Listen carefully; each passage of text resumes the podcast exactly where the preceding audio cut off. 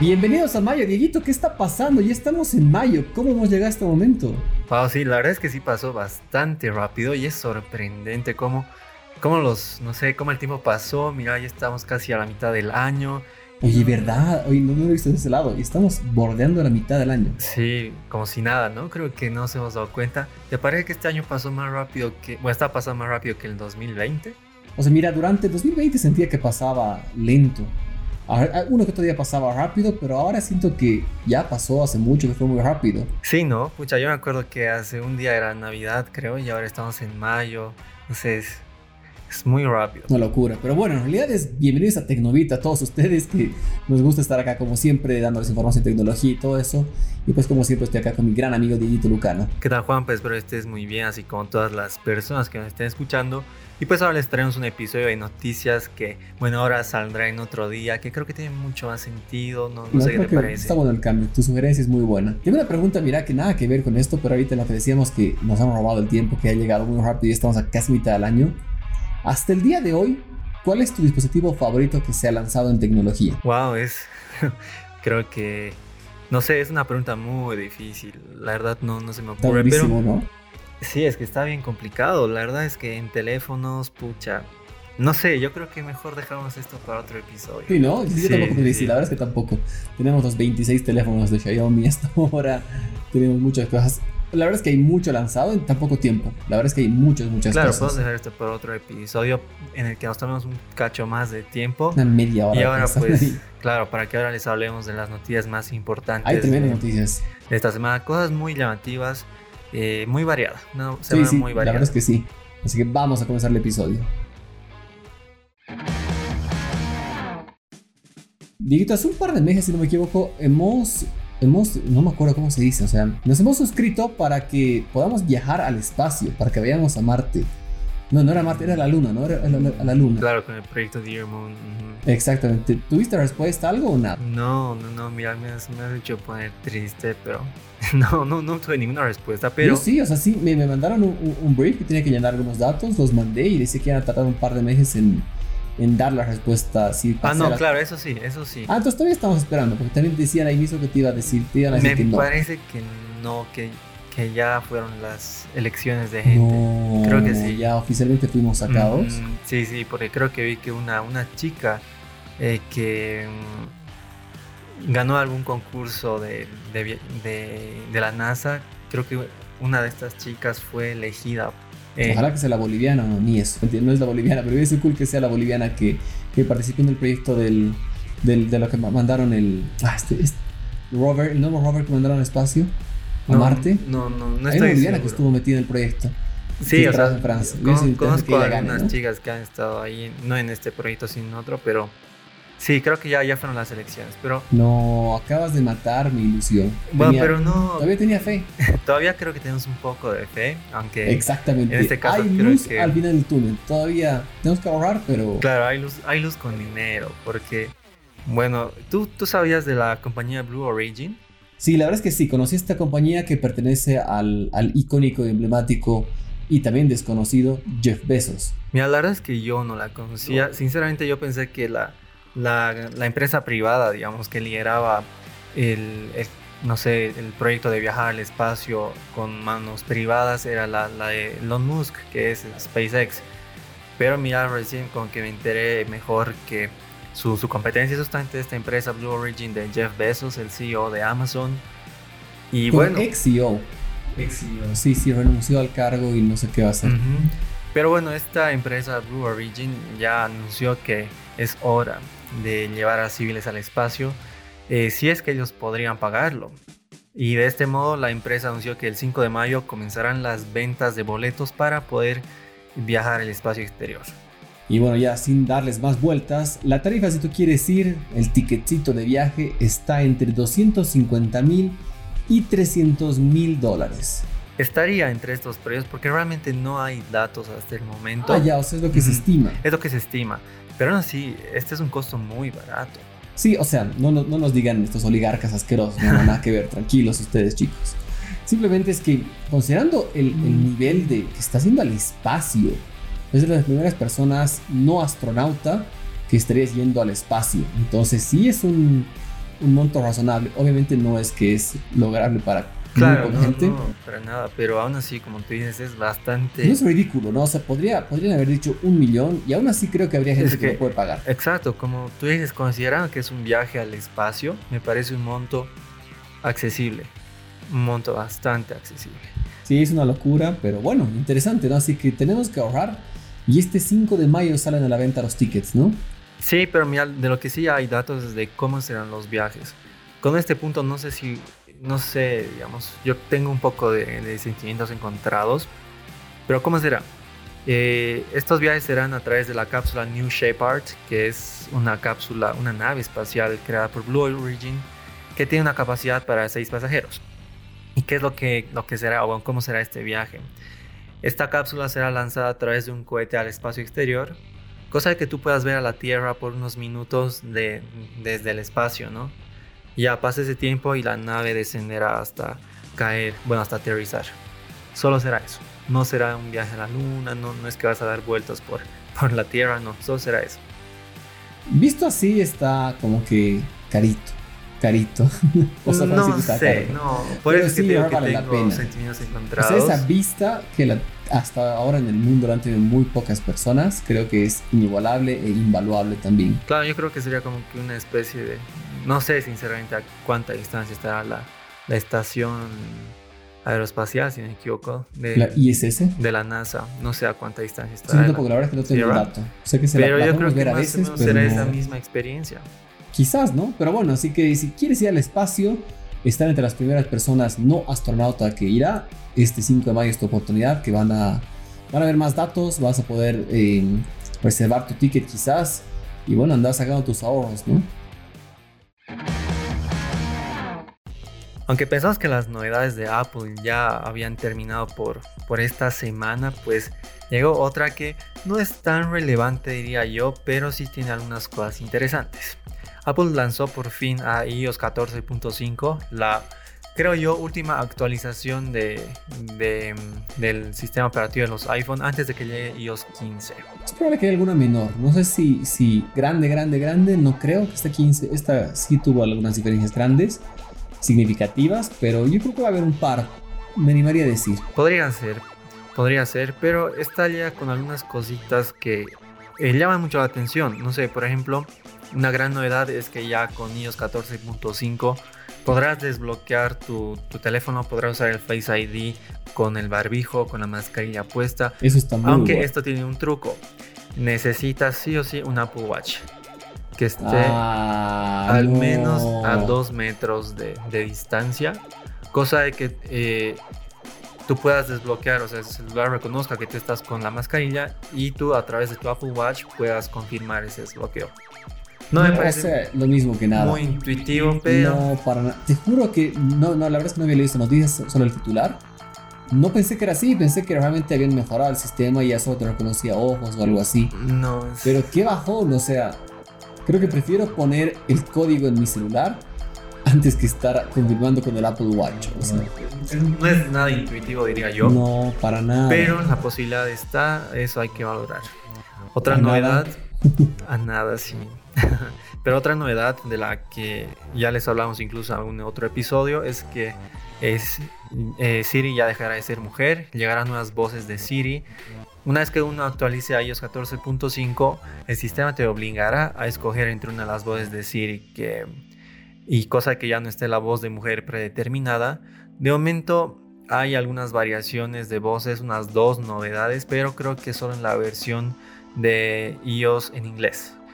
Ah, mira, buen dato. Voy a probar. Mira, yo ya tengo iOS 14.5 hace bastantes semanas, la verdad. Porque tengo la, la versión beta Ah, me van llegando bastante seguido. De hecho, ya hay una nueva, ya hay 14.6. Sin embargo, no, me, no llega a ese punto de que me obligue a cambiar la voz. Capaz tengo que hacer algo extra. O quizás sea la actualización oficial la que tengas que instalar. Probablemente, sí, porque sí, esta, esta fue beta. Tiene sus beneficios y cosas malas a la vez, pero bueno, hasta ahora estoy contento con eso. Embargo, no sé si te diste cuenta, bueno, no sé si utilizas tampoco, o el Google Assistant. Más o menos. No, la es que, también cambió de voz. Ah, sí. Ahora es mucho más amigable, es menos robótica. Está, está mejor, la verdad es que me está ha dicho a mí la, la, voz de Google Assistant siempre me ha parecido amigable. Era mucho horrible. Más ¿Has hecho la... de Alexa alguna vez? Sí. Esa hasta, hasta ¿Has visto la película Hair? Tú no eres muy cinéfilo, pero ¿viste Hair? No, pero ubico, ubico la trama. ¿Cómo se enamora de la, de la claro, voz? Sí, sí, la voz de Alexa, al menos la, la, de español, es muy amigable. Te sientes cómodo con esa voz. Comparar la de Google Assistant, que era mucho más robótica, pero ahora ya no. Ahora está muy bien, así que creo que todos están dando cuenta que es el camino mejorar las voces. Mira, lo voy a probar. Pero antes de, de cambiar de tema, una gran novedad eh, que fue muy criticada, de hecho, que llegó a iOS 14.5, es la, mm, el rastreo eh, transparente de las aplicaciones o transparencia en el rastreo de aplicaciones. Esta es una función con la que tú podrás controlar qué aplicaciones te rastrean y utilizan tu información para fines comerciales u ofrecerte publicidad. Esto molestó a muchas empresas y de hecho una de las que sí expresó su molestia es Facebook. Exactamente. Porque creen ellos que esta decisión afectará a los desarrolladores menores, a los comercios menores. Pero yo de alguna forma sí estoy de acuerdo con que llegue una función como esta. Porque es bueno, pero también, como, como digo, viéndolo desde un punto más comercial, también tiene un lado muy negativo. Facebook sí, obviamente está quejándose mucho porque obviamente implica que pierdan recursos pero sí es algo negativo. Incluso yo que trabajo mucho con, con Facebook Ads, con varias cosas, eh, han habido hasta capacitaciones para ver, ¿y ahora qué vamos a hacer? O sea, realmente Facebook está en una crisis muy grande en ese sentido porque esto sí les va a afectar duro, duro, duro y va a ser una pérdida de ingresos muy grande para la empresa. Bueno o malo, no sé, si yo soy más de más sí, no, es, algo malo. Es, es, algo a, analizar. Es, complicado, es complicado. Y lo que está viendo en las mejoras que hay para iOS 14.5 es poder elegir el reproductor de música. Eso creo que primero es en la vida que llega a, sí, sí, iOS. Esa es una gran novedad. Bueno, para los que no sepan y no tengan iOS como yo, lo que pasa es que cuando uno le pedía a Siri reproducir una canción, esta lo hacía desde Apple Music. Muchos no tienen Apple Music. Claro, de hecho, muy poca gente. Acá en Bolivia, al menos, no es nada popular. Pero ahora con el nuevo iOS 14.5 Tú podrás configurar esta función y escoger con qué reproductor quieres que, que Siri eh, ponga una canción. Me lo voy a probar literalmente hoy, porque también quiero probar el HomePod Mini si es que me da o no me da esto, porque te obligaba sí o sí a poner no te daba chance alguna. Sí, hay que, hay que probar probarlo, pero me parece algo muy bueno. Y finalmente, entre otras cosas menores que llegarán a iOS 14.5, son nuevos emojis, la compatibilidad con los AirTags, eh, suscripciones de pago en las aplicaciones de podcast, listas de canciones por ciudades y ya existirá la compatibilidad del iPhone con los controles del Xbox Series X y S y del PlayStation 5. Wow, está súper bueno. Claro, sí, yo creo que tiene sentido porque en la presentación de la anterior semana cuando lanzaron el iPad anunciaron que este es compatible con estos controles. Entonces yo creo que es algo que llegará a todas las versiones 14.5 de Literalmente esos es otra cosa que la voy a probar hoy. si yo a mi casa y la pruebo. Interesante, ¿no? Interesante. Me gustan las mejoras que han habido. Podrían ser menores, pero aún así creo que son más de las novedades que hemos tenido con Android 11 en su lanzamiento. O sea, se están ganando la partida en ese lado. Pero bueno, iOS 14.5 es compatible con todos los dispositivos que soportan iOS 14, que son desde el iPhone 6S en adelante incluido el iPhone SE de primera generación y el iPod Touch de séptima generación. Eso quiere decir que, por ejemplo, si tú tienes un iPhone 6 o 6 Plus, no podrás instalar esta versión porque esta no soporta iOS 14. Dieguito, ya que hemos hablado de oportunidades en este episodio y que estamos con ganas de ir al espacio, aquí te tengo otra nueva oportunidad. Y ahí no sé, pues la, la dejo la pregunta ahí a ver qué me dices tú. ¿Irías a una feria en la que va gente de todo el mundo en enero del siguiente año? Claro. ¿A ciegas? Sí, sí, sí, a ciegas. ¿Y si no estás vacunado, igual a ciegas? No, no. Ahí yo, yo sí ya sería un poco más precavido. Además que yo creo que los países van a exigir que uno esté vacunado para ingresar. Ese es un tema bien complicado. Entonces yo creo que... Eso del, del pasaporte de vacuna, que se está hablando mucho. Sí, ah, en Europa. En Europa, este también lo han mencionado. en Europa, sí, pero es bastante ¿Tú estás a favor o en contra de eso? Mira, no, no puedo decirte nada ahorita porque no leí mucho sobre el tema. Pero a ver, si, si yo te digo, si quieres entrar a mi país, tienes que estar con, vacunado o no entras. ¿Te parece bien o mal? Yo creo que sí, para precautelar la, la seguridad nacional. Sí, yo también pienso Pero no sé si sea necesario crear un pasaporte. Me parece suficiente con que uno presente un certificado de vacunación y listo. Sí, bueno, los, los términos quizás hay que hacerlos, pero yo estoy a favor de que exijan eso para viajes, al menos quizás no por ahora porque no hay mucha gente vacunada, pero próximamente sí. Y justamente por qué hablamos de este tema, por qué te menciono y además por qué te decía en enero.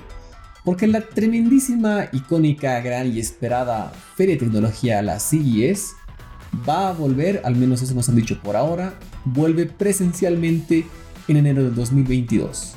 Mira, esto, no sé cómo tomar esta noticia. De hecho, hace mucho tiempo les informamos que los organizadores de la CES confirmaron que este año sí se iba a realizar esta de manera presencial. O sea, la 2021. La 2021, luego de un mes, eh, se retractaron y mencionaron que no podrán hacerla presencial y fue virtual.